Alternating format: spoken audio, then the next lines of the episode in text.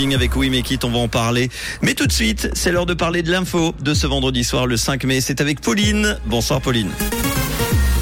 Bonsoir à tous. Le Conseil national vote pour un nouveau jour férié dans toute la Suisse. Le chômage se maintient à 2% en avril en Suisse et quelques nuages au programme demain matin. Le Conseil national vote pour un nouveau jour férié dans toute la Suisse. Une majorité des élus veut poursuivre l'idée de déclarer le 12 septembre férié. Il s'agit du jour de l'entrée en vigueur de la Constitution suisse. Le Conseil des États devra également se prononcer sur la question avant que le processus ne puisse aller plus avant. Si le projet aboutit, ce ne sera que le deuxième jour férié inscrit dans la loi fédérale. Le chômage se maintient à 2% en avril en Suisse. Le nombre d'inscrits dans les offices régionaux de placement a diminué dans toutes les catégories d'âge et mais aussi pour les hommes comme les femmes et chez les étrangers comme chez les Helvètes. Sur un an, le nombre de chômeurs s'est d'ailleurs contracté de plus de 13% dans le pays, selon les données du secrétariat d'État à l'économie. Le nombre de postes vacants a parallèlement reculé de 8%.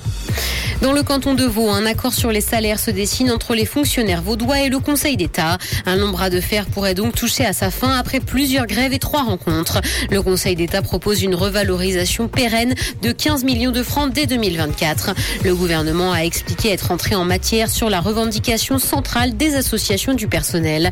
Il a précisé dans un communiqué que c'était sa dernière proposition et qu'il attend désormais la détermination des syndicats. Dans l'actualité internationale, le Conseil de l'Europe est inquiet du recul de la démocratie. L'organisation a appelé ses États membres à inverser cette tendance et ce alors qu'un sommet se tiendra à Reykjavik à la mi-mai. Elle a rendu son rapport annuel aujourd'hui, insistant sur le profond impact de l'agression brutale et illégale que la Russie continue de mener contre l'Ukraine. Le Conseil de l'Europe a dit aspirer au retour d'une paix durable basée sur la justice. ChatGPT va avoir droit à sa version éducative. L'ONG Khan Academy teste déjà un chatbot basé sur la technologie d'OpenAI dédié à l'éducation. Un produit similaire est par ailleurs en train d'être développé par une entreprise technologique américaine. L'idée, c'est qu'au lieu de tricher en utilisant l'intelligence artificielle, les étudiants puissent s'en servir pour apprendre. Ce type de chatbot ne donne pas par exemple uniquement la réponse à un problème de maths, mais présente aussi son raisonnement.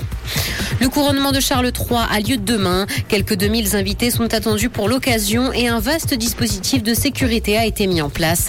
Kate et William, mais également Harry seront présents pour l'occasion, tout comme Camilla. Celle qui a d'abord été la maîtresse de Charles III deviendra donc par la même occasion reine couronnée, et ce alors que l'événement suscite encore peu d'enthousiasme au sein de la population.